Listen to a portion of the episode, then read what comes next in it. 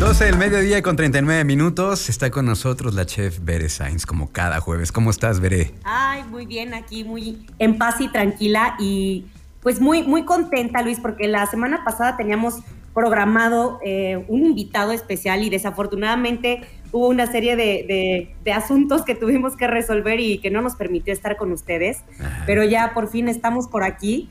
Eh, me da mucho gusto poder presentarles pues a un amante del mezcal, gran conocedor y sobre todo pues muy orgullosa de decir que es mi hermano, se llama Mauricio. Eh, creo que ya en algún programa habíamos medio platicado, ¿no? Cómo había surgido el tema de Villa, pero para ponerlos un poquito en contexto, Mauricio se encargó pues de la parte del interiorismo, digamos, del restaurante, del diseño, el mobiliario, cosas así muy, muy particulares. Tanto le gusta el mezcal como le gusta el arte mexicano. Entonces, evidentemente no había mejor persona para apoyarnos en este proyecto que, que él que conoce todo este ámbito y lo domina padrísimo. Entonces, les presento a Mauricio Sainz. Hola Mauricio, ¿cómo estás? Bienvenido, hombre, por fin se nos hizo. Por fin se nos hizo tenerte aquí en el programa. ¿Desde cuándo? Ya ves que andabas muy ocupado. Oye, como conocedor del mezcal tengo una duda y quiero, y quiero preguntártela.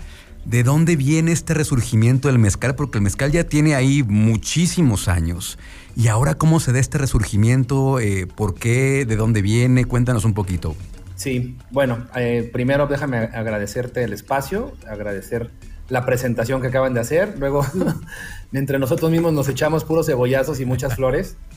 Y, la verdad, más que conocedor, yo, yo me quedo con la primera palabra. Soy un, soy un amante de, de todo lo que he tenido la oportunidad incluso de profundizar los últimos dos años y medio, casi tres años, en materia del mezcal. Eh, y para responder a tu pregunta, yo creo que han sido muchas cosas, Luis. Eh, en realidad, hace poco tuve la oportunidad de leer un libro muy interesante de una norteamericana que se llama Sarah Bowen, y ella, de su libro se llama Divided Spirits, que básicamente es bebidas espirituosas divididas y se refiere específicamente, y fíjate qué curioso que un norteamericano haga la reflexión acerca de la historia del tequila y acerca de la historia del mezcal y por qué uno se hizo más exitoso que otro. Entonces, la, habla de muchas cosas y de muchos factores y, muchos sucesos históricos que hacen que uno pues, se, se catapulte de manera internacional de manera vertiginosa y el mezcal, pues que todavía con muchas reservas y con una prohibición muy fuerte que tuvo en México, por ahí de 1800 y algo, eh, pues se viera más lento su crecimiento. Hace poquito en una discusión, justo, justo mencionábamos y, platicábamos ¿Qué, ¿Por qué pensábamos este, que el mezcal se había hecho famoso? ¿O cuáles eran los... los o por qué, el por qué simplemente, ¿no? y, y, sumando lo que, lo que decía este libro y lo que comentaban otros compañeros, pues tiene mucho que ver, eh, primero por la promoción que se ha estado haciendo a nivel internacional de, pequeña, de las pequeñas producciones que de manera artesanal se producen en Guerrero o en Oaxaca y en otros estados mezcaleros. Tiene que ver mucho con la tendencia de los lugares de buscar estos restaurantes y bares, de buscar estas pequeñas y muy selectas producciones de una bebida espirituosa que, pues como tú sabrás, el mezcal es una bebida muy profunda, ¿no? Dicen que el tequila es para el cuerpo y el mezcal es para el alma, el mezcal rasca.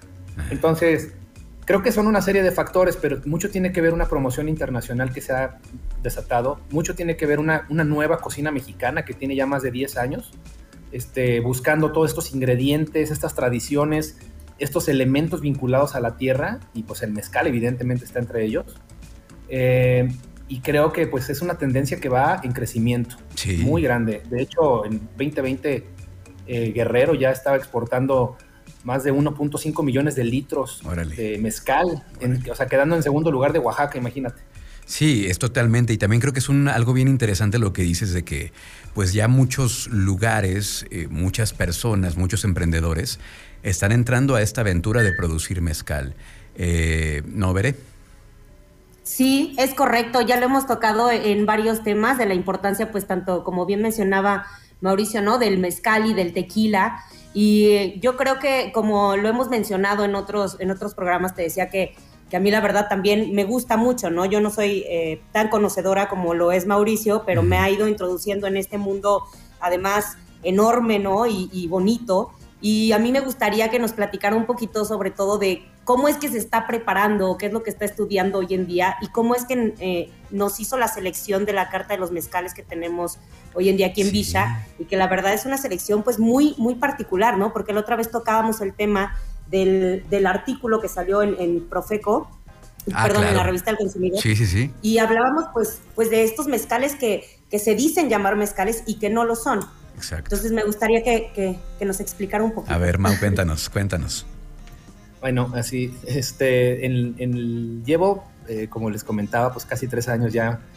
Empecé hace 15, más de 15 años a tomar mezcal. Lo empecé a tomar de una forma muy curiosa porque en casa de un amigo tenía una botella, eh, pues muy bonita, como un tipo garrafa, una garrafa de cristal y pues nos ofrecieron de tomar varias cosas y a mí me llamó la atención y entonces me dijo, no, pues es un mezcal de Oaxaca, de mi papá, que no sé qué. Me dio a probar y dije, ay, o, sea, qué interesante porque pues lo primero que me, llamó la atención fue el frasco, el recipiente, ¿no? Y en segundo lugar, pues este sabor que todos normalmente ubican como ahumado del mezcal, pero que no es el sabor, eh, digamos, este, pues no es el sabor común, es, es una característica, pero no sucede en todos los mezcales. Y de ahí, pues como todas las comunidades en México que producen mezcal lo hacen, el mezcal está presente en todas las tradiciones y los momentos más importantes que suceden en una comunidad. Desde que nace alguien hasta la boda, los bautizos, los funerales y pues obviamente las fiestas de la comunidad. Y en ese sentido, pues yo igual en mi boda Eh, di, unos mezcales, tiene unos pepinos que conseguí de Oaxaca, los mezcales muy ricos. En el bautizo de mi primer hijo, igual conseguí un mezcal de Oaxaca que se llama el enmascarado, espero que no. es buenísimo y, pues realmente a mí me, fascina lo que hay detrás del mezcal, que es historia de una familia, historia de una comunidad, pero sobre todo la historia de nuestro país, ¿no? De una lucha de, de mantener las tradiciones en contra incluso, por ejemplo, de, los cambios y las certificaciones y las normas que luego no permiten eh, conocer el, todo de un proceso tan, tan increíble como es la producción del mezcal artesanal. Incluso la misma NOM, la NOM 070, que es la que hoy en día rige el cómo se debe producir, embotellar este, el mezcal, pues resulta que hace una clasificación muy, muy pequeña para la gran variedad de procesos que existen en México. Digo, y párame cuando sea necesario porque luego yo me voy no, corrido, ¿eh? No, sí, es, es, justamente lo que te quería preguntar porque hay, hay muchas, este, eh, muchos mezcales y creo que también responde lo que acabas de decir acá, es creo que darle en el clavo, es como regresar al origen, ¿no? De, pronto cuando estamos tan globalizados y tan interconectados y todo esto, como regresar a la raíz. Y creo que el mezcal cumple muy bien con esa función, ¿no? En la parte artesanal, otra cosa también bien interesante son las botellas que probablemente en otros destilados, en otras bebidas no, no tienen esta parte tan artística, ¿no? Que dan esta, este lienzo en blanco para poder... Eh, plasmar eh, arte, para poder plasmar pintura en algunas botellas. Creo que también es un punto a favor que tiene el mezcal, ¿no? Claro, por supuesto. Ahora sí que, eh, digamos, nosotros que hemos tenido ya esta experiencia más cercana al mezcal y por medio de Mauricio y estas botellas, ¿no? Que inclusive ah, utilizamos ya aquí en Villa a modo de floreros, ¿no? Porque están pintadas a mano, son únicas, entonces que además esta parte de sustentabilidad va un poquito de la mano que ya hemos hablado también, eh, de la importancia de reutilizar, eh, reciclar y, pues darle vida, ¿no? A algo que, que, pues no es solo una botella, sino trae una historia detrás, trae muchas manos de trabajo, muchas manos artesanales sobre todo, y que además funcionan, ¿no? Y funcionan como, como un elemento decorativo, Luis. Exacto. Oye, sí, sí. Y, bueno, eh, a mí me gustaría pedirle a Mauricio también, pues que nos diera como unos tips ¿no? Para, para reconocer un buen mezcal. ¿Alguna guía? ¿Cómo podemos acercarnos a este mundo, no? Claro, sí, adelante, Mauricio.